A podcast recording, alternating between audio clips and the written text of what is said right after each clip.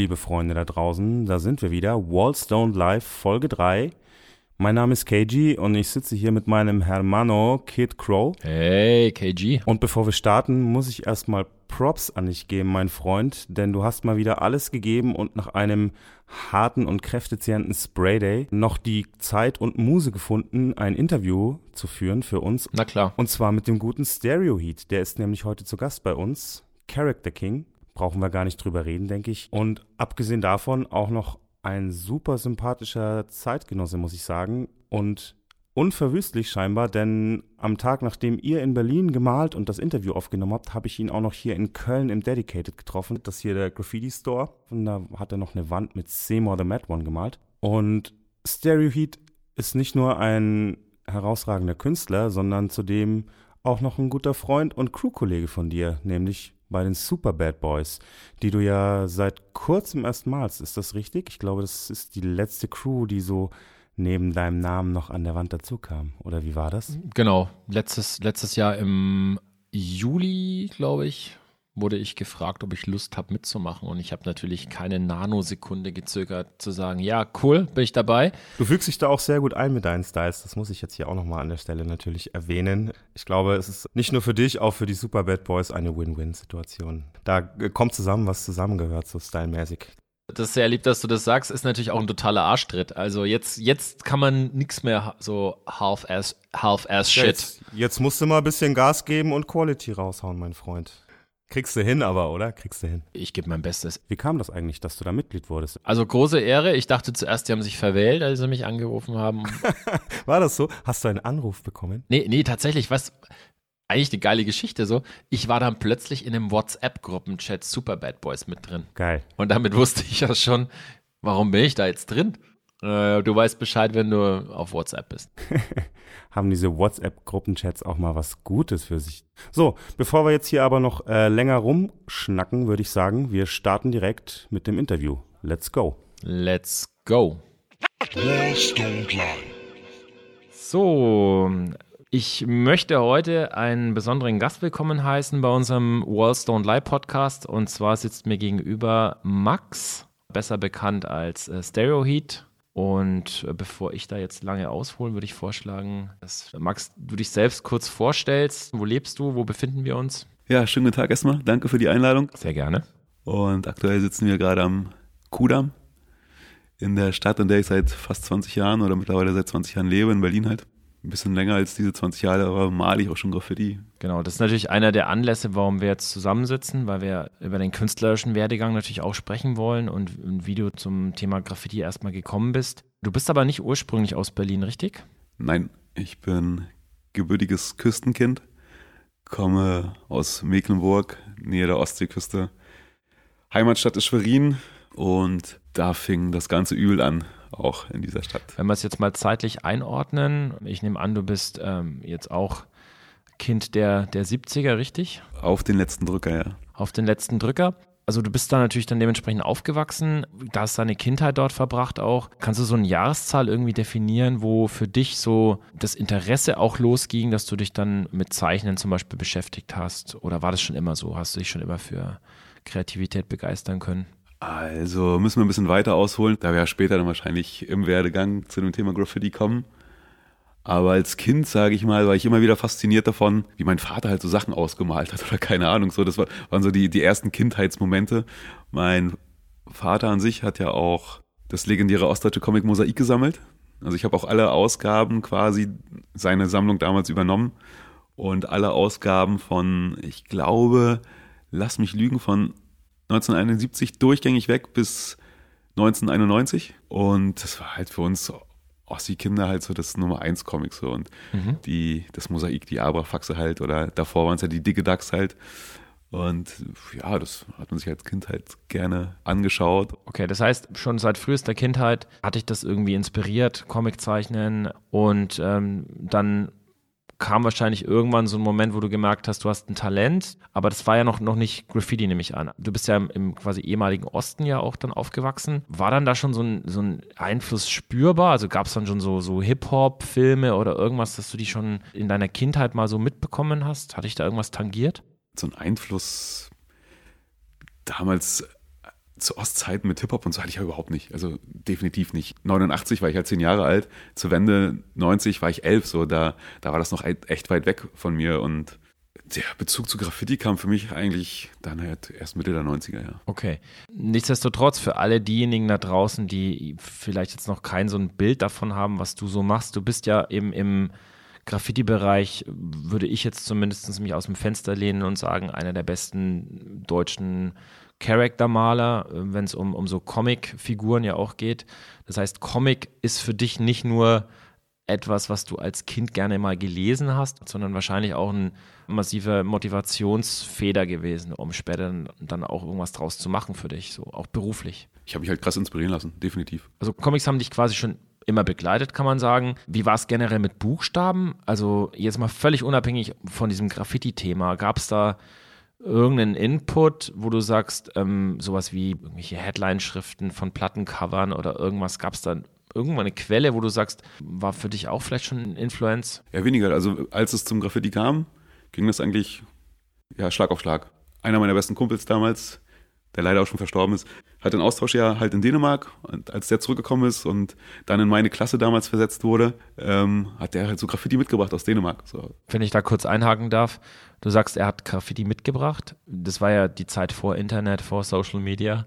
Ähm, das heißt, er hatte dann irgendwie Graffiti-Max dabei oder ein Buch oder waren es Fotoabzüge? Nee, der hatte einfach in dem Austausch Schuljahr in Dänemark halt einfach Leute kennengelernt, die halt auch Buchstaben malen und Graffiti und so und kamen dann halt wieder und ja, hat dann im Unterricht angefangen zu sketchen und Buchstaben zu zeichnen und ähm, Wahrscheinlich war völlig ja, under fire und wollte das unbedingt auch machen und hatte ich dann da irgendwie angesteckt damit. Genau. Ich finde es schon jetzt an der Stelle interessant, weil es ist auch eine unserer Grundideen des Podcasts, dass man versucht, auch dem Ganzen auf die Schliche zu kommen, was so die wichtigen Momente waren, die einen dazu veranlasst haben, mit so einer Kunstform anzufangen. Und damals ja im luftleeren Raum, es gab eben noch wenig Input durch Internet, durch Webseiten oder geschweige denn Social Media. Selbst Bücher waren schwer zu bekommen. Bei dir kann man jetzt festhalten, war es schon eine Person, in dem Fall jetzt ein, ein Klasskamerad oder ein Kumpel, der hat es irgendwo mitgebracht und du hast es gesehen und es hat dich dann soweit auch gecatcht, dass du gesagt hast, ich will das auch ausprobieren oder wir machen das sogar zusammen. Also wart ihr dann wie so ein Tag-Team? Habt ihr das dann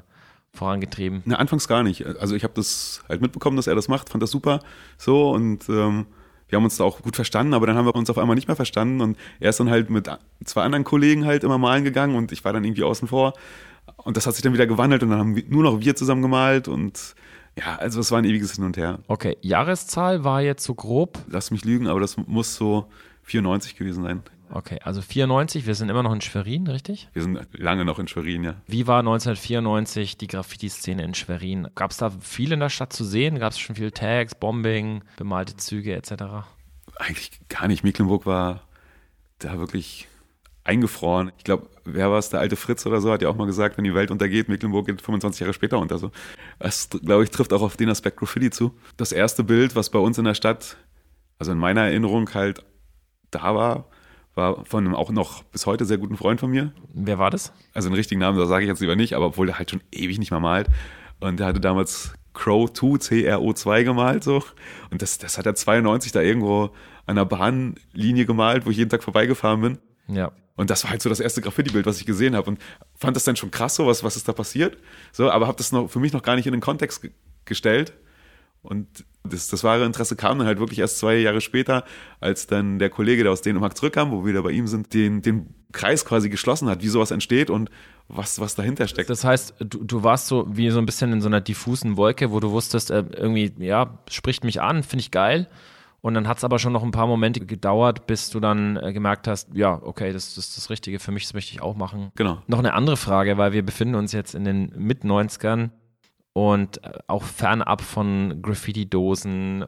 Ich nehme an, Schwerin hatte keinen Hip-Hop-Laden oder Graffiti-Laden, der so als zentrale Anlaufstelle. Wir hatten Baumärkte. Direkte Frage, wie war das so? Wie ist man an Material gekommen? Wie habt ihr irgendwie eure Dosen bekommen? Ich meine, ich glaube, so der Klassiker, wie es jeder damals gemacht hat, rein in den Baumarkt, ein paar Dosen in den Rucksack, rein in die Gartenabteilung, die ja immer draußen war, Dosen über den Zaun und vorne wieder raus. Okay, und du sagst aber, also es war so typisch Mission, man geht rein und, und man hat aber auch vielleicht schon ein konkretes Projekt vor Augen, was man malen möchte, oder war das eher so zwei Chrom, zwei Silber und irgendwo ein bisschen rumprobieren oder war der schon richtig projektbezogen unterwegs? Überhaupt nicht. Also am Anfang war es nur rumprobieren. Also am Anfang waren wir auch, um zu üben, halt in irgendwelchen Kabelschächten und versteckten Orten, um halt erstmal zu gucken, wie das Ganze funktioniert. Also nicht heute gleich irgendwie, ich mache einen Graffiti-Workshop an der Hall of Fame so und mal da, keine Ahnung, jetzt ein, äh, um jetzt mal einen ganz großen Namen, Kentu über mit irgendwie einem Strichmännchen so. Das, das war halt damals anders. Man hat sich geschämt, ja, dass man da keine Skills hat und, erstmal heimlich üben und dann gucken wir mal, was passiert so und wie funktioniert das mit dem Cap und wie kriegt man da so eine Linie um eine gefüllte Farbfläche rum. Ich glaube, das war ja für viele aus dieser Generation noch ein Abenteuer, an diese Informationen zu gelangen. Ähm, es ging mir jetzt ähnlich, als ich angefangen habe zu malen. Ich glaube, du hast ein bisschen vor mir angefangen, aber nichtsdestotrotz eben war, war ja alles ein bisschen so ein Mysterium, da an die Informationen zu kommen.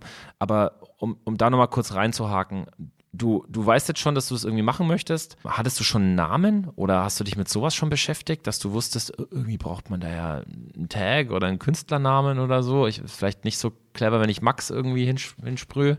Ich sag mal halt, so 94 kam man dann so das Interesse dafür. Und dann hat man erstmal nur wirklich echt gesketcht und mal halt versucht, irgendwo was, einen Tag zu sprühen oder so. Ja, das kann man ja nicht als Graffiti bezeichnen. Deswegen würde ich jetzt offiziell sagen, ich habe 96 angefangen. Aber das erste, was ich so in der Schule immer gesketcht habe, weil ich auch nicht wusste, was male ich jetzt, so kam dann auch die, damit halt so eine, wenn man eine zweite Identität halt quasi damit erfindet und aufbaut, ist ja auch so wie im Rap-Business oder keine Ahnung, ja, diese Identitätsfrage, so wer bin ich? Und deswegen war das, das erste Wort, was ich halt gemalt habe, war wer, also W-E-R. Und hab's aber von Anfang an, hab dann versucht, so diese kantigen Charakter halt so daneben zu setzen, neben diese kantigen, krüppeligen Buchstaben, die man halt so als erstes gemalt hat. Und dann kam schon relativ schnell dann halt der, der Name, den ich halt wirklich jahrelang gemalt habe Orbit. Genau, also als Orbit habe ich dich ja auch schon relativ früh auf dem Schirm gehabt und du hast ja auch ähm, Styles gemalt. Ja, genau. Allerdings, der Name klingt jetzt schon sehr überlegt. Ich gehe mal davon aus, dass du dir dann damit da, ein Bild damit verbunden hast oder war das so ein random Name? Fandest die Buchstaben geil und das war's? Oder du hast diesen Kaugummi einfach gefeiert? Das hat mit dem Kaugummi ehrlich gesagt gar nichts zu tun. Die Assoziation ja, war dann halt irgendwie ein paar Tage später da, logisch. Oder ein paar Wochen später. Da ging es einfach nur, und, da muss ich jetzt tief greifen, ich weiß gar nicht, ob ich das erzählen darf, aber äh, mit meinem damals besten Kumpel, der hat halt, und jetzt sind wir halt so richtig in der Markenbranche, so, der hat so Mart gemalt. Andere Geschichte. Andere Kombi ist Persil? nee, das, das nicht, aber war halt schon ziemlich witzig.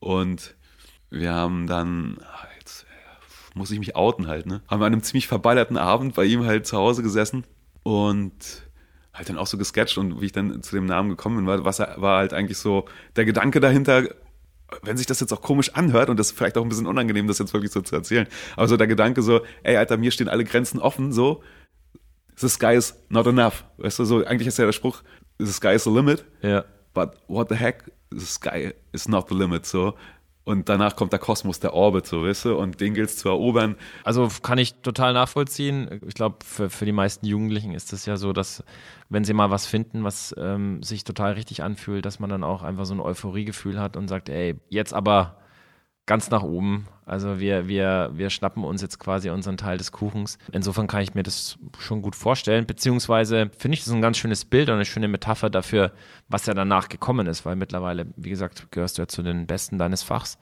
ähm, und hast ja den, den Orbit der, der Charaktermaler schon längst erreicht. Aber wie war es dann danach? Also wir, wir haben jetzt dann die so spät 90er vielleicht auch schon. Du hast jetzt eine Zeit lang gemalt hast deine Skills wahrscheinlich verbessert, bist aber immer noch in Schwerin. War dann da auch ein Input da? Gab es dann da, äh, sag ich mal, Mentoren oder irgendwelche Vorbilder, die dir noch was beibringen konnten?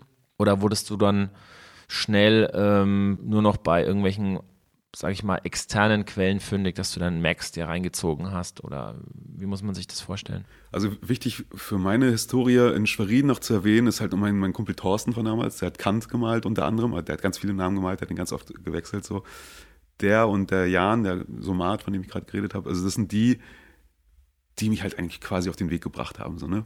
Und bei Kant war es damals halt auch so, dass wir uns zum Anfang irgendwie auch nicht so ganz grün waren, aber dann hat sich da auf einmal wirklich auch eine, krass intensive Freundschaft gebildet. So, und ich war, ich war jeden Abend bei ihm, jeden, jeden Abend war, war ich bei ihm so, weil er auch ziemlich früh zu Hause raus ist. Der hat auch schon mit 16 seine erste eigene Wohnung gehabt, so. Und wir hingen da ab, haben ähm, Sportzigaretten geraucht halt und gesketcht und gesketcht und gesketcht, mal eine Flasche Tequila nebenbei nachts noch leer gemacht und wussten halt am nächsten Morgen nicht mehr, was passiert ist, weil wir dann auf der Couch aufgewacht sind und ich wussten, was da entstanden ist in, in, dem Abend und so. Und der hat mich auch so gefühlt für mich an die Hand genommen auch und mir bei meinem ersten legalen Bild halt auch die Outlines mal gezogen und gezeigt, ey, guck mal hier so und so. Und das war auch so ein langer Lulatsch. Der war genau zwei Meter, eins, glaube ich, wenn ich mich recht erinnere. Und der hat so, so, ein, so eine fluffigen Bewegung beim Malen gehabt und so, manche würden das Körper Spastik nennen, so, um es jetzt lustig zu formulieren. Aber es sah halt immer lustig aus und die Linien haben bei ihm so perfekt gesessen und es war halt einfach so richtig Swing drin in, in all seinen Lines und dem habe ich halt auch viel zu verdanken, neben dem Somat halt so, definitiv. Seid ihr mit dem, was ihr dann gemalt habt, ähm, auch aufgefallen? War das dann so, dass, ähm, also wie war das Feedback von, von anderen? Wurde das gewertschätzt oder war die, sagen wir mal, die Haltung eher negativ gegenüber Graffiti? Also ich meine, ich denke, illegales Graffiti hat ja wahrscheinlich tendenziell ein schlechtes, schlechtes Image, aber wenn ihr jetzt auch legale Produktionen gemacht habt, gab es da auch irgendwie Wertschätzung in irgendeiner Form? Also da die Community halt in Mecklenburg sehr klein war, kannte man sich halt so irgendwie, aber die Rivalität zwischen den Städten war halt schon enorm, also gerade auch zwischen Schwerin und ähm, Rostock. Und da wir jetzt auch nun damals die Jungs waren, die jetzt also wir, wir, kommen alle dann so ein bisschen vom Hip-Hop, haben Hip-Hop gehört, keine Ahnung, aber wir haben so Ende der 90er, haben wir ziemlich viel auf Techno-Partys und auch Mitte der 90er, auch in Berlin halt immer schon gefeiert, bis Ende der 90er ziemlich viel Techno und auch extremere Formen von Techno und haben da ziemlich viel unser Leben genossen und ausgelebt und hatten dann aber halt in der Real Graffiti Community von Schwerin so äh, kein gutes Standing, weil ey, das sind ja diese Techno-Atzen und ähm, das ist ja nicht real, was die machen, die, die hören jetzt nicht jeden Tag Hip-Hop so, weißt du, und äh, das war dann schon ein bisschen schwierig und dementsprechend, ja, war die Kommunikation da manchmal auch nicht so einfach. Aber zum Beispiel mit den Jungs in Wismar, was ja auch gleich bei uns war, war es eigentlich immer nicht alles ganz cool so. Du sprichst gerade was Wichtiges an. Graffiti passiert ja selten in, in so einem luftleeren Raum, sondern du bist ja dann Teil einer wie auch immer gearteten Szene. Und ähm, es gab wohl, wenn ich das richtig verstanden habe, in Schwerin auch sowas wie eine Hip-Hop-Szene. Habe ich das jetzt richtig rausgehört? Definitiv, ja. Also eine kleine und mit der waren wir aber auch cool. So, also das war, das war alles in Ordnung. In Schwerin war die Community echt, echt in Ordnung. Da gab es nicht großartig irgendwie so Beef oder so, sowas gab es nicht. Es gab halt schon, dass halt, wenn der eine mal ein Bild von irgendwie übermalt hat, dann hat man sich mal, was weiß ich, aufgeregt, wie auch immer, aber es gab, immer meistens eigentlich, und das fand ich ganz gut, die direkte Konfrontation bei uns, weil die Szene war halt einfach zu klein, um da jetzt irgendwie riesen Streitigkeiten vom Zaun zu brechen. Also hat gar keinen Sinn gemacht. Und was natürlich für uns das Standing war, dass, dass wir halt mit auch so ein paar Hip-Hop-Jungs, und zum Beispiel ähm, Kers und Kyan zu nennen damals, Kyan hat auch lange Zeit halt in Hamburg gelebt, ähm, so, das waren so quasi die Hip-Hop-Jungs, die straight Hip-Hop-Jungs in Schwerin, die halt auch wirklich sehr gute Styles und auch gute legale Produktion gemalt haben, wo wir auch immer gedacht haben, ey, Alter, richtig geil so. Und wir waren halt einfach gut mit den Jungs so. Vor allen Dingen auch mit, mit dem Cavs war es halt echt ein super angenehmer Typ und es hat halt einfach Spaß gemacht so. Jetzt, jetzt haben wir die, die späten 90er. Ähm, ich nehme an, irgendwann kam dann der Moment, als der, der jugendliche Max oder dann junger Erwachsener dann schon sich gedacht hat, aus meinem Talent könnte ich mehr machen hat es dich dann auch begleitet, also durch die Schule begleitet, dass dein, dein Talent und das Graffiti irgendwie dann halt äh, in deine Entscheidungen dann auch mit reingewirkt hat? Eigentlich gar nicht. Eigentlich komplett null. Also zumindest zu da einem gewissen Zeitpunkt. Da kam ja auch erstens mal so, so Faktoren auch wie man auch eine große Aktion gehabt, wo es zu einer Anzeige kam im Nachhinein, wo halt auch eine große Summe gezahlt werden musste, bla bla bla. Also das ganze Pipapo mit Polizei und so. Und zu dem Zeitpunkt kam die erste Flaute so, ja, wo ich dann halt so ruhiger, ruhiger geworden bin und dann auch wenn die Jungs gesagt haben, ey, lass mal nachts halt was malen gehen, ich dann immer raus war und gesagt habe, ey, nee, ich habe gerade nicht die Eier dafür so, ähm, weil mir die eine Aktion wirklich krass auch finanziell nachgehangen hat so. Ja, die Konfrontation da war, war, war mir halt so ein bisschen zu strange und ich habe ich hab da jahrelang abgezahlt so. Okay, das war natürlich, nehme ich an, ein ganz schöner Upturn, wenn sowas passiert. Äh, trotzdem hat es dich ja nicht aufhalten können. Du hast ja dann weitergemalt. Für dich war das Thema Graffiti immer noch präsent. Legal halt definitiv immer noch weitergemalt. Und ich habe ja dann auch, nachdem ich damals meine, ich war auf dem Gymnasium als so ein Streber so, aber ähm, eigentlich, aber dann kam ja die ganze Zeit, von der wir gerade geredet haben, dann in der neunten Klasse wurden die Noten derbe schlecht. Ich musste in der neunten runter auf die Realschule, habe die Realschule dann so Pi mal Daumen also halbwegs hingekriegt dann kam halt eine Extremphase, wo, hey, ich überschlage mich jetzt einmal ganz kurz, aber damit wir das einfach abhaken, dann so eine Phase, wo meine Mutter meinte, ey, du musst jetzt hier eine Ausbildung machen, bla bla bla, irgend so ein Scheiße. Und, und ich wollte halt einfach nicht, ich habe mich rigoros mit den Hormonen, die halt ein junger Mann so versprüht, rigoros gewehrt gegen das, was meine, meine Mutter wollte, so. Und habe halt gesagt, ich mache jetzt einfach mein Ding. Ja, und dann kam dann aber irgendwann wieder so diese ganze Aktion mit dem erwischt werden und so weiter und so fort. Und dann habe ich mich dann nach dem, nach dieser kurzen Sturm- und Drangphase mit als Teenager dann doch wieder dafür entschieden, also ich mache jetzt nochmal mein Abi nach mhm. im Fachbereich Gestaltung. Und dann ging das halt in die Richtung wieder weiter. Dann war ich halt auch bei einer Lehrerin dort in dem Fachbereich, die halt auch eine sehr bekannte Künstlerin aus Mecklenburg war. Und dann ging es halt eigentlich da wieder los. Und da war ich mit dem Kant halt auch zufälligerweise, sind wir auf die Idee gekommen, wir machen halt zusammen das Abi nach. Und dann war ich halt mit dem Kant, also mit dem Kollegen halt dann, ähm, ja, hab ich halt, haben wir halt drei Jahre zusammen das Abi nachgeholt, ja. War in dieser, in dieser Schulzeit, also ich spreche jetzt eben ganz bewusst von dieser Schule, die du dann äh, im Fachbereich Gestaltung gemacht hast, ähm, war dann da Graffiti nochmal präsent? Also im Sinne von, wurde das da auch thematisiert? Hat die Lehrerin das gut gefunden, dass du das machst und dich da irgendwie bestärkt darin? Oder? War nie Thema in der Schule, so war sogar eher, weil sie halt wirklich aus dem klassischen Malen halt kam, aus der klassischen Malerei, das war das richtige Wort, ähm, kam, war das überhaupt nie Thema und war halt auch zu dem Zeitpunkt auch noch nicht so akzeptiert, wie es heute halt einfach ist. Ganz wichtiger Aspekt. Ich glaube, das ist vielen, die jetzt in der jüngeren Generation angehören, wahrscheinlich kaum vorstellbar, dass ähm, es mal eine Zeit gab, in der Graffiti überhaupt nicht salonfähig war, auch legales Graffiti trotzdem verpönt war und man ähm, mit einem wahnsinnig hohen Aufwand sich erstmal Gehör verschaffen musste, um vielleicht eine Wand zu kriegen oder irgendwie, ja, sagen wir mal so vom, von öffentlicher Seite mal so einen Vertrauensvorschuss zu bekommen. Insofern ähm, kann ich mir das natürlich auch gut vorstellen, was du, was du da berichtest. Gut, dann hast du diese Schule gemacht und dann kam ja irgendwann wahrscheinlich der Wunsch, ähm, auch vielleicht Austausch zu haben mit anderen Künstlern, die auf einer ähnlichen Wellenlänge sind. Ähm, Gab es dann da auch schon so sage ich mal, der Klassiker Wochenendticket. Wir fahren mal nach Hamburg oder wir fahren mal nach Berlin. Wir schauen uns mal an, was andere Städte so machen. Wir versuchen zu connecten. War das für dich ein Thema? Also ich weiß, dass Mitte der 90er für uns zum Beispiel jetzt im Süden, wir sind ja jetzt aus Bayern, ähm, da war zum Beispiel dann eben München oder, oder Stuttgart waren so Städte, wo man wusste, wenn man da hinfährt, ist die Wahrscheinlichkeit relativ groß, dass du auch Leute triffst, die halt was machen und malen und mit denen man sich irgendwie austauschen kann oder sich vielleicht mal so an die Hall hinsneaken kann und mal gucken kann, was, was nehmen die so für kann und so ein paar Tipps abgreifen kann. War das für euch ein Thema oder habt, wart ihr euch genug quasi in Schwerin? Na, wir haben halt immer die Connection nach außen gesucht, logisch. So, halt natürlich auch erstmal intern Mecklenburg so. Und wir selber sind also in der Dreier-Kombo, wie auch eben gerade schon beschrieben, mit den beiden Jungs, so, halt ab und zu mal nach Hamburg gefahren, ähm, zum Under Pressure, wo der Under Pressure noch diesen Kellerladen hatte halt so und haben da halt unsere Dosen dann gekauft von unserem bisschen Taschengeld oder wie auch immer. Und das war so dann der, der erste Step in die große weite Welt halt so. Caps aufgesammelt da irgendwo an irgendwelchen Wänden oder an der Bahnlinie so, weißt du, und die dann freigespült mit einem Terpentin so, ohne Scheiß. Und ähm, um da halt so ein bisschen was zu lernen. Aber das war für uns halt auch wirklich schwierig, Leute kennenzulernen dann. So, ja. Das, das war dann eher nachher, als, als es dann halt auch quasi durch, dadurch, dass wir halt in Berlin immer feiern waren, halt in Berlin halt so die ersten Leute halt kennenlernen, aber noch nicht so wirklich den Kern so. Ähm, um es nochmal auf der Zeitschiene so ein bisschen zu verorten, wir sind jetzt wahrscheinlich schon Anfang 2000er so grob, kann man das sagen?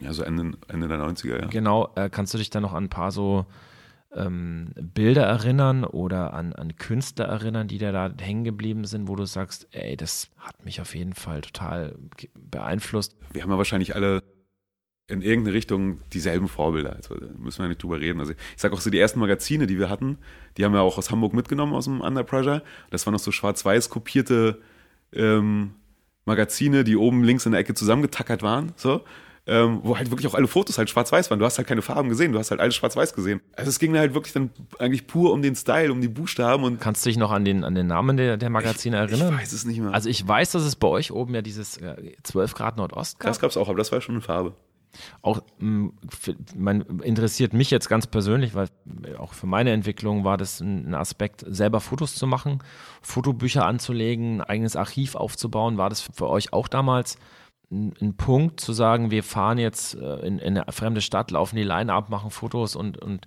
bauen uns unsere eigene Datenbank auf, auf die wir so ein bisschen zurückgreifen können. Wir haben da eher auf äh, Magazine gesetzt, definitiv. So, das hat, hat uns gereicht. Oder halt Bücher. So, ich meine, die Graffiti-Art-Bücher und so, logisch, die hat halt mhm. jeder im, im, Regal gehabt. Und ey, die, die Größen so, ich, ich weiß nicht, das war ja damals für mich auch immer interessant, die Kombination Style und ähm, Character.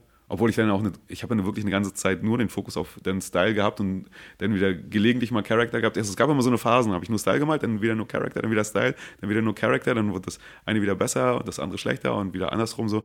Und also es gab so viele Leute, die ich so krass fand. Ich meine, hier in Berlin, da müssen wir nicht drüber reden. Ich meine, ich könnte jetzt eine halbe Stunde Namen aufzählen. So, ne? Es geht jetzt auch nicht darum, eine Namensliste zu erstellen, sondern ob es so ein Bild gab oder so ein Moment, wo du sagst, da, da hast du was gesehen und wusstest, wow, das ist es jetzt so. Wo du sagst, das, das hat jetzt schon dich massiv motiviert. Das war so eine Blaupause dafür, wo du gesagt hast, da, da würde ich gerne hinkommen. Gab es da irgendwie einen Künstler? Ich sag mal jetzt ein Bild, was mir spontan in den Kopf kommt jetzt. Das ist dieses, dieses Bild einfach von Cowboy und One halt so. Und ähm, wir sind die, vor denen euch eure Eltern immer gewarnt haben, bla bla bla. So. Jeder kennt dieses Bild. Als man das aufgeschlagen hat in einem Buch, sind einem die Augen rausgefallen. Also ich glaube, jedem ist, ist das Herz in die Hose gerutscht, im positiven Sinne. Kann ich zu 100% unterschreiben. Also für uns war ja München eh so ein Style-Mecker und ein Character-Mecker. Und äh, One und, und äh, Cowboy, ich würde Scout auch noch dazu nehmen, so diese ganze Schule. Das war, war wirklich äh, oberste Güteklasse für die damalige Zeit natürlich auch. Ähm, gut, und dann kam, nehme ich an, so ein Zeitraum, wo du dann wahrscheinlich viel auf Papier auch gemacht hast oder wie war dann die Entwicklung zwischen Papier und Wand? Hast du gleich, gleich viel auf Papier und Wand gemacht oder wie muss man sich das dann vorstellen? Ich glaube, dann gab es halt wieder so eine, so eine Down-Phase, wo ich halt wenig auf Wand gemacht habe und viel gesketcht habe. Es gab halt wirklich mal eine Phase, wo das komplett, komplett äh, einfach zwei, drei, vier Jahre komplett kein Thema mehr war. So habe ich auch glaube ich so noch nie erzählt, aber wirklich, es war halt einfach kein Thema für eine ganze Zeit. Ich halte es für, für eine ganz normale Entwicklung, dass man auch zwischenrein mal Phasen hat, wo, wo man vielleicht auch nicht weiterkommt oder in Anführungszeichen nicht weiterkommt, aber mehr oder weniger dann auch die Motivation so ein bisschen hinkt oder man durch bestimmte Lebenssituationen ja gar nicht mehr so viel Kraft und Energie investieren kann. Und für mich jetzt super interessant und vielleicht magst du da auch noch ein bisschen ähm, präziser dann drauf eingehen. Es gab ja wahrscheinlich dann einen Moment oder es gab, sage ich mal, eine Entwicklung, die dann dazu geführt hat, dass du dich irgendwann entschieden hast, die Styles mehr in den Hintergrund zu rücken und an den Charaktern zu arbeiten. Was war da die Motivation für dich? Oder was war da die Überlegung dahinter, dass du sagst, okay, ich konzentriere mich jetzt auf Characters? Kommen wir nochmal ganz kurz zu der Zeit in Schwerin, so in den 90ern. Da habe ich auch immer schon Charakter und auch ein bisschen größere Charakter gemalt, so. Das war auch interessant und, und cool und hat mir auch super Spaß gemacht. Und dann gab es ja halt auch diese Downphase, wo ich echt Ewigkeiten nichts gemacht habe, so. Und dann halt, ähm, ja, auch immer noch meinen Namen gemalt habe, wenn wir malen gegangen sind. Und auch immer Freestyle. Also ich habe eigentlich auch fast nie einen Sketch gehabt, so. Und habe dann eine, diesen Namen Orbit halt so oft gemalt und dann halt auch so meine, meine, meine Sprache gefunden halt, die, also ich könnte dir sofort sagen, was mein absolutes Lieblingsbild war, so, wo ich so ungefähr in die Richtung gekommen bin, was ich machen will, dass ich zum Beispiel halt, wenn ich eine Outline habe, mit der im O anfange, die Outline zieht sich durch den ganzen Style und endet im T halt. Und davon gibt's im ganzen Style halt irgendwie, hast du eigentlich nur vier Outlines oder fünf Outlines und du kannst den Namen trotzdem perfekt lesen so. Und es sind aber keine Überkreuzungen in den Outlines oder so. Das war so der, der Anspruch, den ich hatte, so ein bisschen am, amorph so und ich habe da so viel rumexperimentiert und habe den Namen so oft in so vielen diversen Formen gemalt. Und ich will jetzt keinem Stylewriter zu nahe treten, aber ich war es halt irgendwann leid, immer wieder diese fünf Buchstaben zu malen. so Und habe halt auch gemerkt, wie schlecht ich auch in, in Sachen Figuren malen irgendwann geworden bin. Und dann, als ich wieder angefangen habe, Figuren zu malen, also um ähm, irgendwann Anfang 2000 oder 2005er, waren die auch so grottenschlecht. So, sorry, das war wesentlich schlechter als das, was ich in den 90ern gemalt habe. Und das war dann so der Anspruch, ey, irgendwie will ich doch dann doch wieder jetzt zurück zu Erlaub mir kurz den Einschub und die Frage, ich weiß, das ist jetzt provokant, was ich frage, aber ähm, für viele, könnte ich mir jetzt vorstellen, die sich dann irgendwann auf Characters verlegen, ist wahrscheinlich auch so ein Akzeptanzüberlegungsfaktor vielleicht auch mit reingeflossen, dass man sagt, wenn ich Styles mal, habe ich einfach weniger Feedback von den Leuten. Also Stichwort Auftragsarbeiten. Du kannst natürlich einen Auftrag mit einer Figur besser vermitteln, kriegst halt mehr, auch mehr Lorbeeren, so wenn du eine geile Figur malst. Ähm, war das jemals für dich irgendwie im Hintergrund gestanden, dass du das Gefühl hattest, ja, meine Styles finden jetzt nicht den Anklang so und deswegen konzentriere ich mich auf einen anderen, auf eine andere Stärke, die ich ja mitbringe? Oder war es wirklich, dass du sagst, äh, ja, hat sich ganz natürlich so ergeben? Definitiv hat sich das für mich ganz natürlich ergeben. So, ich weiß gar nicht, da gab es keine großen Beweggründe. Ich meine, jeder, der zum Beispiel auf meinem Instagram-Channel ist oder so und das verfolgt, sieht ja auch, ich, ich lade da nicht viel hoch oder irgendwas so. Ich gucke, ich bin halt trotzdem, ich bin auch jeden Tag, wenn ich auf Klo bin, auf Instagram, so, ey, kein Thema. Und ist auch ein ganz großes, ja, ein ganz großes Medium.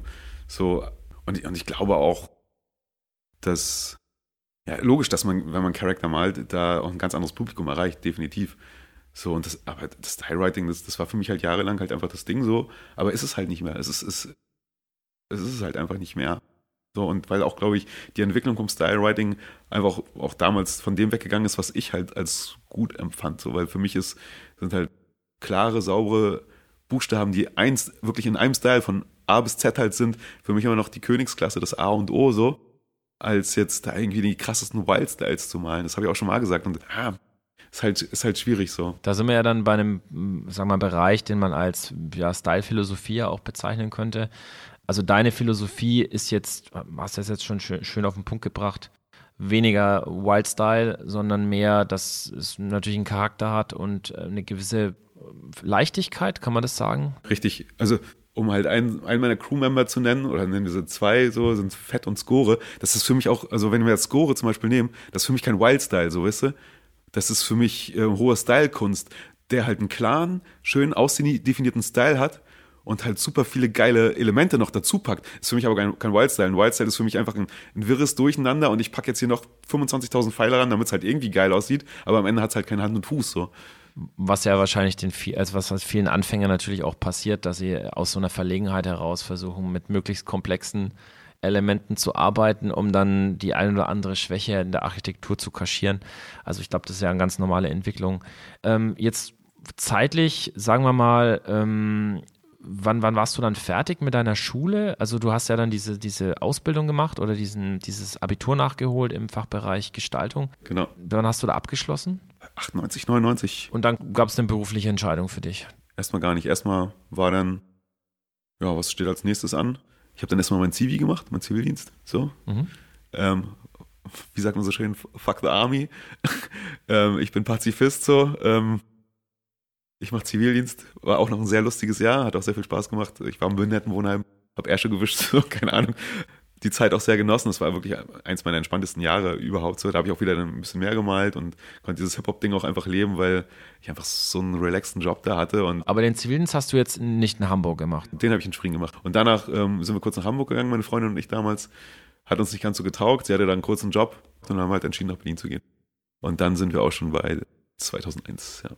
Okay, also du kommst nach Berlin, äh, knapp nach der Jahrtausendwende. Dein erster Eindruck ja, ich meine, gut, ich kannte ja Berlin halt schon aus den 90ern halt vom Feiern, so wir waren ja fast jedes Wochenende hier. Und mein erster Eindruck, ähm, so, hä, scheiße, ich muss nicht mehr durch die ganze Stadt fahren, um Gras zu kaufen. So, ich, ich, ich äh, habe sofort meinen Haus- und Hofdealer gleich um die Ecke gehabt und ähm, ja, habe erst erstmal die Zeit genossen, so. Ähm, bisschen rumgehangen, bisschen entspannt und ähm, auch zum Anfang halt wenig gemalt, weil ich, ich, ich kannte ja keinen großartig, zumindest von den Graffiti-Malern, weil man war ja halt mehr auf Party unterwegs und kannte mehr Partyleute so. Und das hat dann halt eine ganze Weile gedauert, bis ich dann hier in Berlin angekommen bin. Und also ich kann mich heute noch an, an so einen Moment erinnern. Also ich habe dann mit meiner damaligen Freundin gleich bei der Warschauer Straße gewohnt, 2001, in der, gleich bei der Machlewski-Wache. Die kennt wahrscheinlich der eine oder andere. Und bin dann irgendwie nach, nach zwei Jahren oder so, glaube ich, dann mal über die Warschauer Brücke gegangen. Ähm, da, es gibt ja manchmal diese Momente im Leben, wo man weiß, ey, jetzt passiert was so. Das ist genau so ein Moment, den werde ich nie vergessen. Und das war so einer, wo ich dann über diese Warschauer Brücke nach zwei Jahren, also 2003 lass es dann gewesen sein, über die Warschauer Brücke gekommen bin und so überlegt habe, ey, scheiße, Mann, Alter, du wohnst seit zwei Jahren in Berlin, du, du bist in Berlin, so krass, was ist eigentlich los? Und es hat halt wirklich, glaube ich, diese zwei Jahre gebraucht, um anzukommen. Kann ich mir natürlich auch vorstellen, es ist ja ein Kontrastprogramm auch, warst ja vorher eben Schwerin, ich weiß zwar nicht genau, wie groß Schwerin ist, aber ich nehme an. Knapp 120.000, als ich damals weggegangen bin. Also Einwohner. Also war, eine, war wahrscheinlich eine ganz andere Hausnummer und ähm, ich denke auch Graffiti-mäßig ähm, ein ganz anderer Output, der dann da auch da war auf den Straßen. Logisch, also man hat die Bilder halt ja auch live gesehen, die man aus den Magazinen kannte und weiß ja nur jeder, dass ich mit einem der für mich größten Legenden ja mittlerweile auch sehr, sehr gut befreundet bin, der DJ halt so. Und wir sind ja auch seit Jahren halt schon sehr gut befreundet. Ich bin ihm auch echt dankbar für vieles so, weil das einfach so ein herzensguter, offener Mensch ist und ich, äh, wir holen jetzt, ich hole da jetzt aus. Ich muss das loswerden. Weil Dijo muss einfach mal gelobt werden, weil das so ein Mensch ist, das kann sich keiner vorstellen. Dem ist es egal, wie alt du bist, ob du eine Graffiti-Legende bist oder gerade erst anfängst, ob du krasse Skills hast oder nicht, sobald du diese Liebe Graffiti teilst, wird der Mensch dir immer offen gegenübertreten und dich connecten. Und der, der, der, der setzt sich dann auch hin und zeigt einem 70, 17-jährigen, 70 habe ich gerade gesagt, also einen 17-jährigen Anfänger, stellt ihm halt, keine Ahnung, einen Phosphor vor. Ey, hier, hallo kleiner Thomas, nenne ich dich mal, das Phosphor so, ja. Und connectet die Leute. Das ist so ein, das, der, der Typ ist, ist ein magischer Typ, so muss man nicht, also das ist wirklich ein outstanding People so. Kann ich absolut nachvollziehen. Ich meine, mir ging es sehr ähnlich. John hat mir da auch einiges äh, ermöglicht und, und, connected. Muss auch ehrlich sagen, um da nochmal so einen Aspekt mit reinzubringen, für mich lebt John halt auch Hip-Hop. So, so wie ich halt Hip-Hop auch interpretiere. Also dieses ganze Thema Each One Teach One und eben auch dieses Beziehungen aufbauen, Community-Gedanken pflegen, ähm, so eine große Sache im Background als, als ähm, Zentrum des, der eigenen Motivation auch zu haben, finde ich natürlich bewundernswert und ich finde, er lebt es ja auch wahnsinnig authentisch. Ähm, du hast ihn jetzt nicht ohne Grund wahrscheinlich erwähnt. Hat er für dich jetzt auch so eine, eine Funktion gehabt, dass er dich so auf bestimmte Punkte gebracht hat, beziehungsweise dass er dich mit, mit Leuten dann auch zusammengebracht hat, die dann auch deine künstlerische Entwicklung in Berlin gefördert haben? Ich sag mal so, ähm, John ist also die Duo ist halt ähm, ein Punkt, der mich dann halt rasant noch weitergebracht hat. Aber es, es, gab einen anderen entscheidenden Moment, der mich dann wirklich in die Graffiti-Szene, Berliner Graffiti-Szene gebracht hat. So, dazu muss ich meinen alten Kollegen Kobe One halt erwähnen. Also ich muss es einfach und, und Plate von der TCK also in dem Moment muss ich halt einfach erwähnen. Und ich war halt wirklich, ich kannte halt nicht viele Leute so, halt außer von den Ausstellungen von Backjumps, da hast du mal die Leute gesehen und mit, denen gequatscht und es war halt aber ein schwieriges Rankommen so und waren auch irgendwie alle nett so auch, aber es war halt einfach ein schwieriges Zusammenfinden so und man ist ja dann auch als kleiner, sag ich mal, Mitte 20-Jähriger, der in Berlin auf einmal auf einer Backjumps-Ausstellung neben einem Poeten, einem Phosphor, einem was weiß ich was steht so, ich, wie gesagt, wir können drei Millionen Namen aufzählen, aber das würde jetzt zu weit führen. Man würde auch natürlich immer einen Namen vergessen. Richtig. Ähm, aber man, das ist ja auch authentisch, dass du sagst, es gab da so bestimmte äh, Momente und auch eben Schlüsselfiguren, äh, die dich dann äh, inspiriert haben oder wo du sagst, äh, das, das war für dich beeindruckend zumindest in dem Moment. Man ist halt als kleiner People halt einfach ultra schüchtern, so, weil du kannst ja nicht einfach zu einem Phosphor gehen, ey, hallo Phosphor, ich bin der und also es ist ja nicht so wie heutzutage mit Instagram, wo jeder angeschrieben wird, äh, so kennt ja jeder mittlerweile, ey, do you wanna, you wanna do an exchange? Bla, bla, also, ey, hast du Bock zu malen? Ich bin in Berlin und ich habe ich hab mit der Person noch nie Kontakt gehabt. So, weißt du, dieser Respekt ist ja, war ja früher ganz anders, als er, als er heute ist, weil er, man halt einfach so dieses direkte, anonyme Anschreiben, was heutzutage halt so gang und gäbe ist, das war halt, das, das gab es ja erstens damals nicht und ja, zweitens hast du halt diesen Personen halt eine gewisse Ehrfurcht entgegengebracht. Das waren halt Legenden für dich und die sprichst du halt nicht einfach an. So, die guckst du halt an und denkst so, hey krass, das ist der. Ich habe mir den genauso vorgestellt oder ich habe ihn mir anders vorgestellt und jetzt ist da gerade halt ein Graffiti-Battle und, und die Jungs von hier, keine Ahnung, durch die Bank weg, RCB, SOS, whatever, stehen da und machen Graffiti-Battle so. Krass so und du siehst es endlich mal live und du, du sitzt halt da und bist im siebten Himmel so und, und hast gar nicht die Ambition, da irgendwen anzusprechen, weil es dir total, weil, weil du als Person nicht so klein fühlst, aber auch gerade im siebten Himmel bist. So. Du hast jetzt gerade ein paar wirklich große Namen ja auch erwähnt aus der Berliner Graffiti-Szene, ähm, die ja auch bis in die, glaube ich, 80er Jahre zurückragen. Was würdest du sagen, wie lange hat es dann etwa gedauert zwischen dem Moment, wo du äh, über die Warschauer Brücke gelaufen bist 2003 und gesagt hast, ich bin irgendwie in Berlin angekommen, bis du dann sagen konntest, ich bin irgendwie in der Berliner Graffiti-Szene angekommen? Hat es da dann auch noch mal ein bisschen gedauert? Oder ja, logisch. kannst du da ein paar Schritte irgendwie aufzählen, was da noch alles passiert ist in der Folgezeit, bis, bis du dann einfach ein fester Bestandteil warst? Ja, hatte ich ja gerade schon erwähnt, dieser Schlüsselmoment mit äh, Plate oder Kims von der TCK und dem Kobe One. Und ich kannte halt, wie gesagt, nicht viele Leute und kannte halt den, den Plate. So, ja. Und wir hatten halt überlegt, ey, wir gehen, wir wollen malen gehen. So, wir gehen mal zum, ich weiß gar nicht, ob es damals noch Fame City oder schon Yard 5 war ich glaube, es war noch Fame City, und gehen Dosen kaufen und haben Kobe halt getroffen. Der meinte halt so, ey, ja cool, äh, wir malen in äh, Blankenburg halt auch eine große Wand zusammen mit ein paar Kumpels von mir, so könnt ihr mitkommen, wir haben noch Platz an der Wand. Das war genau dieser Moment, ab da ging's los.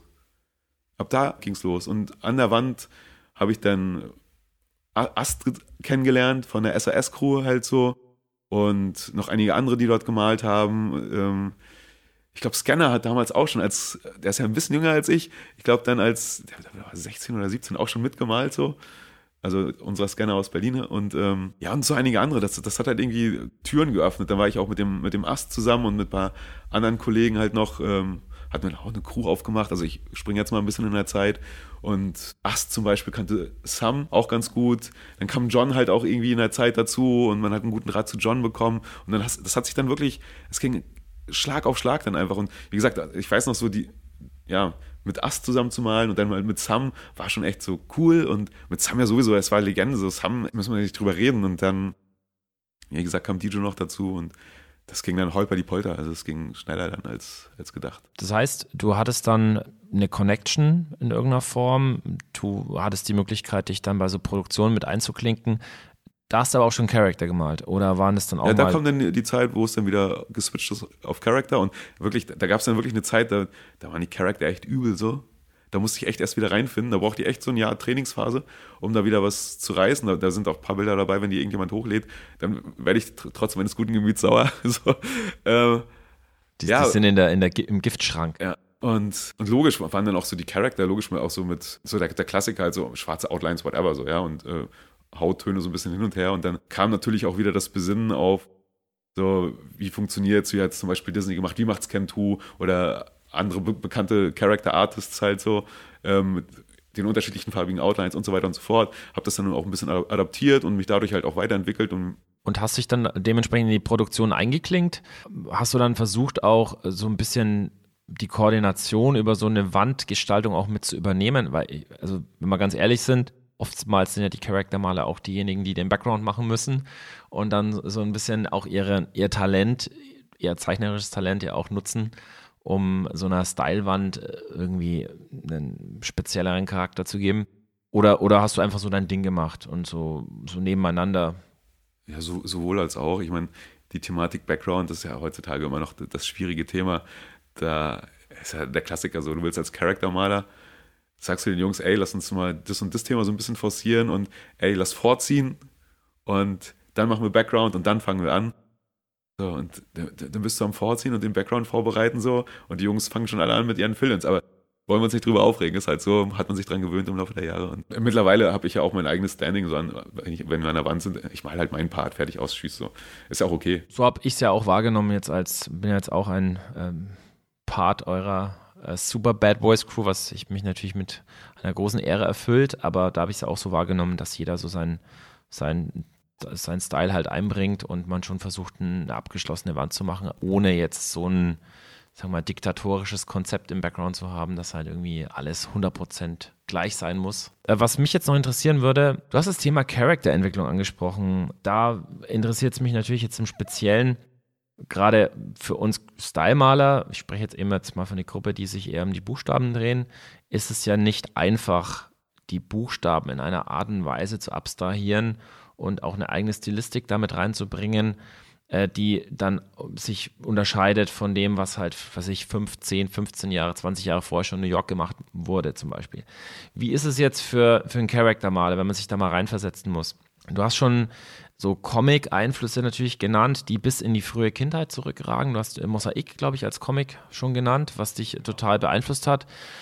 Gab es da irgendwie, sag ich mal, so, so große Vorbilder für dich, wo du gesagt hast, also das würdest du gerne jetzt auch in den Graffiti-Bereich ähm, transferieren und, und das ist so ein bisschen die, könnte man sagen, die DNA, die Essenz dessen, was du so machst. Ich sag mal, die Comic-Legende, die jedem Graffiti-Maler ein Name sein sollte, ist halt Warren Boudet, so müssen wir nicht drüber reden. Ich glaube, jeder Charaktermaler hat mal einen, einen Cheech Wizard oder einen Lizard gemalt oder wie auch immer so. Also das ist, wenn wir da über die Entwicklung von Graffiti und so weiter ähm, reden und hier Sachen adaptieren und so weiter und so fort, muss man halt einfach Warren Boudet nennen.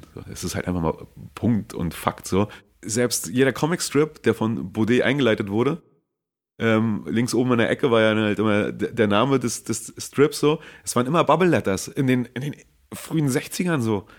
Ja, also Leute, wa- was wollt ihr mir erzählen so? Ähm, das ist für Graffiti ist Warren Boudet für mich so der Ursprungsausgangspunkt. wenn man es jetzt über, komplett überspitzt formuliert und jetzt diesen ähm, Kontext auch mal als Grundlage nimmt, dass Graffiti und Hip-Hop ja schon so Referenz oder sagen wir mal Parallelen aufweisen, könnte man ja auch sagen, dass es zum, zur DNA von Graffiti seit dem ersten Tag gehört, dass man halt samplet und äh, sich Inspirationen sucht, äh, diese Inspirationen auch verarbeitet und dann seinen eigenen Twist dem Ganzen auch gibt. Ja, übrigens nochmal schönen Gruß an alle Real Graffiti, Hip-Hop, Artists, Gangster-Style, Kollegen, die mal ein Cheat Wizard gemalt haben äh, und für die Homophobie ein Problem ist. Also nur mal so kurz eingeworfen. Vielleicht können wir das auch wieder rausschneiden, müsst ihr überlegen. Aber gut, ich, ich wollte es mal, mal so erwähnen halt so, ne? Ähm, Stichwort Stilistik. Also du kommst irgendwann an den Punkt, hast eine eigene Stilistik entwickelt und ähm, machst damit letzten Endes auch so ein bisschen eine Schublade und die begrenzt dich dann vielleicht auch, weil dann deine Fanbase oder die Leute, die, die dich halt dann auch feiern für das, was du tust, äh, das auch erwarten, dass du das so machst. Haben dich solche Gedanken jemals schon mal umgetrieben, dass du sagst, äh, ja, jetzt hast du praktisch deinen Signature-Style, also du hast deine Comicfiguren, die du äh, sprühst, die bei dir auch eine Geschichte erzählen, sag ich mal. Du überlegst dir ja schon immer auch ein thematisches Feld und, und äh, bringst viel Emotion in diese Characters auch mit rein. Äh, nichtsdestotrotz, war das für dich schon mal so, so ein, gab es schon mal den Punkt, wo du sagst, es hat mich ein bisschen auch limitiert? Ich würde auch ganz gern mal äh, einen fotorealistischen Hasen malen. Nee, der Fotorealismus ist halt überhaupt nicht mein, mein Steckengebiet. Das auch, wenn ich eine Auftragsanfrage bekomme in Sachen Fotorealismus, sage ich, ey, hier, ich habe hier den und den an der Hand. Der macht das schon für euch so, aber da bin ich echt der falsche Ansprechpartner. Aber der Punkt ist zum Beispiel, also, und das ist eine Sache, die mir auch ja, ja, sehr nachhängt, so. Bin ich auch selber dran schuld. Was heißt selber dran schuld? Das ist halt einfach, eine, ich habe eine Zeit lang nur weibliche Charakter gemalt, so. Ist aber auch schon ewig her, so. Aber es hängt mir immer noch hinterher. Und wenn ich malen gehe mit irgendwelchen Leuten, so, und man noch nicht angefangen hat, so, kommt dann so der Spruch, ja, ich freue mich schon, wenn, dass du heute so ein Mädel oder so einen weiblichen Charakter heute malst, so. Und ich mir denke, hey, Alter, Will ich aber nicht. Was ist los mit euch? Ich will das malen, worauf ich Bock habe heute. So, und wenn ich jetzt hier, keine Ahnung, eine lachende Sonne mal, also ey, what the heck, was ist los mit euch? Ich erinnere mich da gerne an einen Moment, da hatte ich dich eingeladen, also ein Live-Painting zu machen in einem Einkaufszentrum. Und dann hast du so einen Charakter gemalt, der so ein bisschen nach Rudi Völler mit einer Basecap aussah, mit einer Trucker-Cap. Und ich glaube, da waren so ein, zwei Leute da in der Zuschauerschaft, die haben sich gedacht, oh, jetzt kommt doch bestimmt wieder so ein typisches Stereo-Heat-Babe. Dann kam mal der Rudi Völler. ja, was soll man sagen? Also ich meine, ich mal, ich mal ja auch meinen Hund halt als Comicfigur sehr, sehr gerne. Diverse andere Sachen halt auch so. Ähm, ja, wenn ich mal zwischendurch einen weiblichen Charakter male, ist es halt cool, so mache ich auch gerne nochmal. Aber dann, wenn ich es möchte, so. Und meine Sketchbooks sind auch voll mit anderen Sachen, so, weißt du? Und wenn ich mal einen Stuhl malen will, dann mache ich einen Stuhl. Also. Ähm, ein Aspekt, den ich gerne da noch mit reinbringen möchte, Stichwort Aussage oder Content oder nennen wir es auch Storytelling wir als Stylemaler, also die, die jetzt praktisch den Fokus auf die Buchstaben legen und auf diese klassischen, wir malen unsere fünf Buchstaben oder unseren Künstlernamen, haben ja schon die Problematik, dass wir dadurch uns stark limitieren darin, ähm, wirklich eine andere Aussage noch damit zu verbinden. Wir können vielleicht irgendwo einen Spruch dazu schreiben oder irgendwie Props oder so, aber die Buchstaben an sich sind ja praktisch unsere Message und weniger jetzt, dass wir da krass Gesichtsausdrücke mit reinbringen können etc. Wie ist es für dich, wenn du jetzt ein Bild planst und malst und du malst einen Charakter, hast du dann da äh, als Grundlage auch eine konkrete Idee, was es beim Betrachter auslösen soll? Oder gibt es da irgendwie einen Subtext, äh, eine Aussage, einen Content, der dir wichtig ist? Oder gehst du eher so illustrativ vor? Halt schon mal, also ein sehr guter Aspekt. Ich würde das selber auch nie unter Kunst verbuchen oder irgendwas, definitiv nicht. Ist halt für mich reine Illustration und was ein Betrachter darunter verstehen möchte oder interpretieren möchte, soll er interpretieren. Für mich spielt das überhaupt gar keine Rolle. Und wenn ich mir was dabei denke, dann tausche ich mich vielleicht in dem Moment mit meinen Kollegen aus. So. Dann ist es auch okay, wenn man halt ein Konzept macht oder wie auch immer. Ähm, aber an sich da jetzt dem, dem Betrachter was vermitteln zu wollen, auf gar keinen Fall. Deswegen, wie gesagt, will ich das auch strikt trennen, dass ich jetzt hier Künstler bin oder wie auch immer so überhaupt nicht, ich bin Illustrator, ich möchte, möchte halt was Schönes malen.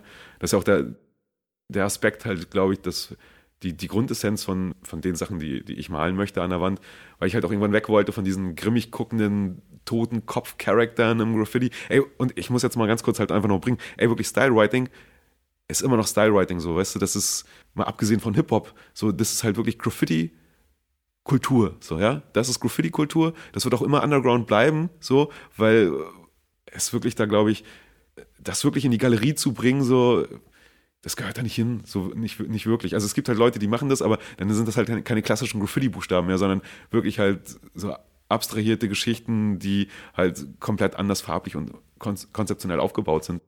Aber Graffiti an sich und Buchstaben, ich ziehe mir das immer furchtbar, furchtbar gerne rein. So, ja. Und auch, ich ziehe mir auch diverse verschiedenste Styles rein, die ich feiere, so um. Ey, wir, wir hatten äh, vorhin, als, als wir mit dem Auto hergefahren sind, äh, zum Beispiel mal Drick genannt, so.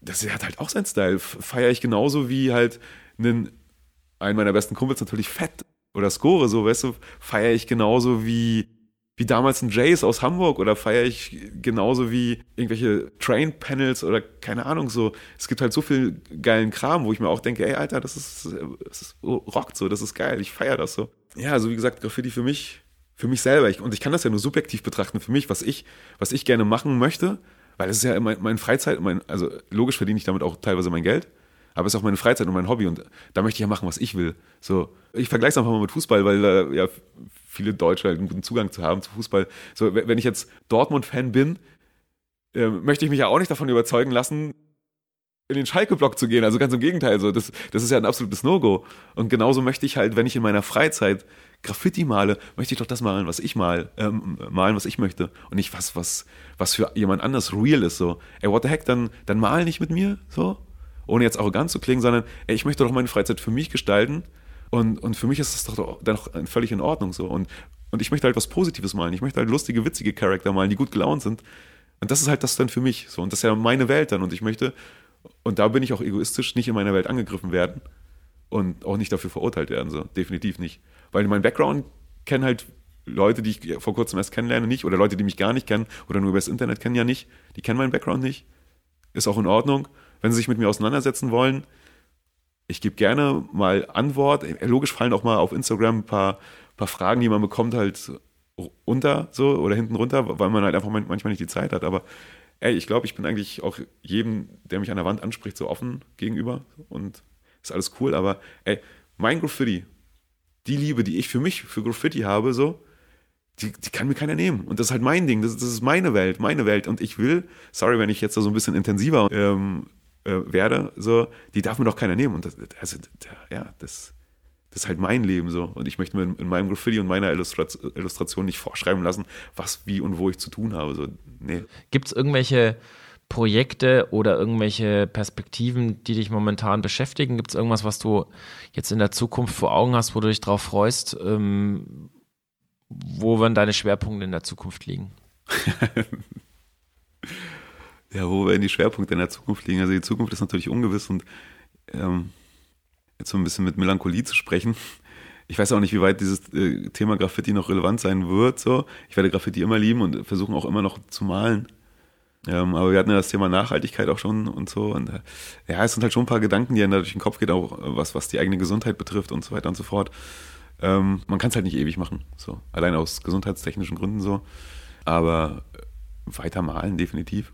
Letzte Frage an dich. Wenn du nochmal zurückdenkst, also wir haben jetzt einen großen Bogen geschlagen von 1994 bis 2020 quasi. Wenn du nochmal zurück, dich nochmal zurückerinnerst, ähm, du könntest jetzt deinem jugendlichen Max einen Tipp mit auf den Weg geben. Gibt es da irgendwas, wo du sagen würdest, nein, mach's auf keinen Fall? Oder ja, mach's auf jeden Fall? Also wahrscheinlich wird es da jetzt nicht so vieles geben, weil also alle Erfahrungen, die man macht im Leben, prägen einen ja auch. Also das Erste, was ich ihm sagen würde, du sei vorsichtig mit Frauen und ähm, das, was du liebst, verfolg das mit wesentlich mehr Intensität und lass ein Negatives nicht so krass an dich rankommen. Das ist ein schönes Schlusswort, auf jeden Fall. Super geil. Vielen, vielen Dank. Ich bedanke mich auch, auch im Namen von Mr. Junior, der hier auch am Start ist. Der hier ausharrt am Boden. Ja, das ist der Junior, mein Hund. Falls wer ihn noch nicht kennt, äh, hat ihn jetzt wenigstens vielleicht mal im Hintergrund auf die Couch hüpfen hören. Den würde ihn spätestens bei, auf irgendwelchen äh, Bildern sehen, die du auf deiner Insta-Page hast. Richtig. Gut, ich bedanke mich. Ciao, ciao. So, das war das Interview von Stereo Heat, aka Orbit, aka Max Roche. Rocke? Roche? Roche. Wie spricht man es aus? Ich, ich, glaube, er sagt Roche. Ja, hat der gute Mann so ein bisschen dieselben, dieselbe Namensproblematik wie ich, so ein bisschen, ne? KG, One Take, Andy, ist, ist immer schwierig für die Leute. Ich kenne das. Äh, ich habe da auch noch so ein paar andere Parallelen entdeckt in eurem Interview, das ich wirklich spannend fand. Aber bevor wir darüber reden, du hast natürlich nicht nur das Interview mit dem lieben Stereo Heat gemacht, sondern auch für unsere Rubrik One-Liner, wer die letzten Folgen gehört hat, weiß bereits, was jetzt kommt. Hast du so ein paar Antworten noch mitgebracht? Ja, ich habe dem guten Max da nicht rausgelassen. Also der musste dann. Ich habe ihn erstmal in so eine Folterbank eingespannt und dann hatte er die Qual der Wahl. Er musste dann auf jede Frage eine passende Antwort liefern und zwar spontan. Genau, das ist nämlich das Ding. Ein paar Fragen und die Leute antworten am besten mit einem Wort, so spontan es geht. Wir hören einfach mal rein und gucken, was Stereo Heat da noch gesagt hat. So, Freunde, und jetzt ist wieder One-Liner-Zeit und ich lese die jetzt einfach nochmal vor und wir gucken mal, was dabei so rumgekommen ist. Yo, Stereo Heat, sag mal, du läufst durch die Stadt und musst dich fremdschämen beim Anblick von? Ähm, Instagirls. Okay. Nächste Frage. Wenn nicht Berlin, dann? Dann mein Jugendtraum, wo ich einmal mal hin wollte, Seattle. Oh, schön, ja. Kommen wir mal zu den Buchstaben. Die nächste Frage lautet nämlich, Buchstaben brauchen vor allem Outlines und Block. Mhm, alles klar. Aber Graffiti ist ja nicht alles im Leben, mindestens genauso wichtig ist. Junior, mein Hund. Und wenn wir schon bei Tieren sind, gegen einen dicken Kater hilft nur. äh, Rollmops. Oder man setzt die Katze, also dann eine Diät. Geil. Okay. Wenn du Millionär wärst, würdest du als erstes? Ähm, für die Welttournee machen. Ja, ich glaube ich auch. Eine Sache, die du in diesem Leben nicht mehr lernen wirst, ist. Äh, da gibt es so einiges, ne? Aber jetzt, was ist Essentielles? Chinesisch? Okay. Wir stellen uns mal folgendes Szenario vor. Die Sonne scheint, es ist ein Sonntag, keine Termine, du hast alle Dosen gepackt, die Jungs warten schon an der Hall auf dich. Das Einzige, was dich jetzt noch davon abhalten kann, an die Hall zu gehen und einen geilen Charakter zu malen wäre? Stress mit der Frau. Gute Antwort. Kommen wir mal zu deiner Crew. Die Super Bad Boys sind für dich Familie. Alles klar. So, jetzt wird es nochmal kulinarisch. Der eine oder andere kennt die Frage vielleicht schon aus einem vorherigen Podcast. Wenn Graffiti ein Gericht, also ein Essen wäre, dann wäre es. Ähm, sorry, muss ich echt kurz überlegen. Dann wäre es der Beyond Double Cheeseburger aus dem Burgeramt. Und wenn Graffiti dieser geile Burger aus dem Burgeramt wäre, dann wäre Street Art. Derselbe Burger mit einer anderen Soße. Also. Mhm. Okay. Äh, letzte Frage, dann sind wir auch schon durch. Graffiti ohne Instagram wäre. Wesentlich mehr Straße. Was für Antworten. Yeah, ich hab's gefeiert. Bester Mann, bester Mann. Hat natürlich viel Name-Dropping auch wieder. Der Double Cheeseburger, ich weiß, krieg's gar nicht mehr zusammen. Beyond Burger vom Burgeramt. Übrigens, Übelst lecker. Übelst ich war lecker. da nur einmal essen, ich weiß, aber Mortis One hat da mal ein Video gedreht. An der Stelle auch Shoutout an Mortis. Äh, die Typen sind super geil drauf. Ist auch so ein bisschen Hip-Hop-Meeting-Point, habe ich immer wieder den Eindruck. Aber bevor wir jetzt hier noch mehr Schleichwerbung machen für den Laden, kommen wir mal wieder zurück zu eurem Interview. Ich habe da so echt ein paar Parallelen, muss ich, muss ich sagen, festgestellt zwischen dem guten Stereo Heat und uns beiden sogar eigentlich. Also zum einen habe ich mir gedacht, der hatte auch ein bisschen so diese Outback-Situation, vielleicht natürlich noch ein bisschen krasser in Mecklenburg-Vorpommern da ganz weit oben, als wir das hatten in unserem kleinen Ansbach. Aber auch so 96 angefangen, das war ja auch so grob unsere Zeit. Also ich habe da schon so ein paar Parallelen entdeckt. Ja, absolut. Ähm, ich meine, Schwerin ist jetzt ein bisschen größer als, als unsere Heimatstadt, aber nichtsdestotrotz glaube ich, die Szene war sehr klein. Es gab schon so ein, eine Hip-Hop-Szene, allerdings wahrscheinlich alles Grassroots, mhm. Musste man sich selbst alles aufbauen. Ich fand es spannend, dass es dieser Klassenkamerad war, der dann die Inspiration gebracht hat aus Dänemark und eben nicht irgendwie ein Buch ja. oder so oder ein Hip-Hop-Film. Genau. Und aus Dänemark auch noch. Jetzt nicht irgendwie in nach München oder nach Berlin orientiert, wie das so bei den meisten. Ne? Bei dir war es ja eher Schweiz, München wahrscheinlich, bei mir eher Berlin in den Anfangszeiten. Wäre natürlich spannend, jetzt noch zu analysieren. Ich habe es leider nicht rausarbeiten können, aber welche Vorbilder dieser Klassenkamerad damals mitgebracht hat. Ja. Gehen wir jetzt mal davon aus, es war so diese Anfang 90er Schule in Dänemark. Ganz ehrlich, super Comic-lastig, super Cartoon-lastig. Also von der, von der Stilistik mhm. könnte ich mir jetzt auch vorstellen, dass da das einfach super reingepasst hat, weil wir haben jetzt gelernt, dass für Max eben Comics von Anfang an einen wichtigen Stellenwert eingenommen haben. Und als er das erzählt hat, wusste ich auch auf einmal wieder, warum mich manche Characters so triggern bei ihm, weil ich natürlich auch aufgewachsen bin mit diesen ganzen Comics, die er so ein bisschen als Referenz auch für sich hatte. Du ganz ehrlich, in diesem Comic-Character-Game kannst du eigentlich auch eh nichts mehr komplett neu erfinden. Also da hast du Disney, ja. da hast du diese, was ich, was gibt's noch alles, so Looney Tunes und, und so diese amerikanische Schule, dann gibt es diese franco-belgischen Comics und, und dann ist die große Aufgabe, da was anderes draus zu machen und diesen Charaktern, die man dann malt, ja mit, mit Seele zu füllen. Und ich finde, das macht er richtig geil. Also ich finde, sein, seine Bilder erzählen tatsächlich auch immer für mich so eine gewisse Geschichte ja. auch. Obwohl er es jetzt quasi nicht bestätigt hat. Also für ihn ist es ja, glaube ich, kommt so ein bisschen aus dem Bauch raus. Aber wenn ich es mal vergleiche mit anderen Charaktermalern, die dann zwar so High-Class, super glatte Sachen machen, finde ich da ich sehe da immer, ich sehe da immer die Seele irgendwie bei seinen Figuren. Finde ich super geil. Definitiv, kann ich total unterstreichen. Und ich muss ganz ehrlich sagen, ich fand es wahnsinnig erfrischend und auch motivierend, mal zu hören, dass jemand, der in meinen Augen auf so einem unglaublich hohen Level Charakter malt, dass er auch so seine Downphasen hatte und dass er erzählt hat, da gab es eine Phase, da hat er Characters gemalt, die will er nicht irgendwo sehen, die will er nicht im Internet haben. Dass ich als klassischer Stylemaler der auch immer wieder so Phasen hat, wo ich denke, die letzten zwei Jahre habe ich nur Gurken gemalt. Die kloppe ich alle in die Tonne, die zeige ich keinem so, die kommen in den Giftschrank. Man ist ja immer in seiner kleinen Welt und dann sieht man immer die Sachen von anderen Leuten, die einfach so geil malen und denkst dir, boah Mann, die hauen einfach ihr Leben lang einen Burner nach dem anderen raus. Und sieht aber in dem Moment gar nicht, dass die auch ihre Downphasen haben und auch ihre Entwicklungshochs und Tiefs und sich wieder neu finden und neu definieren müssen. Und ich fand das so sympathisch, als er erzählt hat. Und dann hat er sich nochmal hingesetzt und nochmal back from scratch und dann nochmal die Comics angeguckt und gesagt, so, ich will was meine Characters jetzt wieder alles wegburnen. Was muss ich denn machen? Wo habe ich denn meinen eigentlich richtigen Pfad verlassen, wie bin ich da wieder draufgekommen? Das fand ich schön, dass, dass ich dachte, okay, das bin nicht nur ich, das ist nicht nur in meinem Kopf, dass ich mir denke, okay, das letzte Jahr war scheiße, weil ich kann gar nicht malen.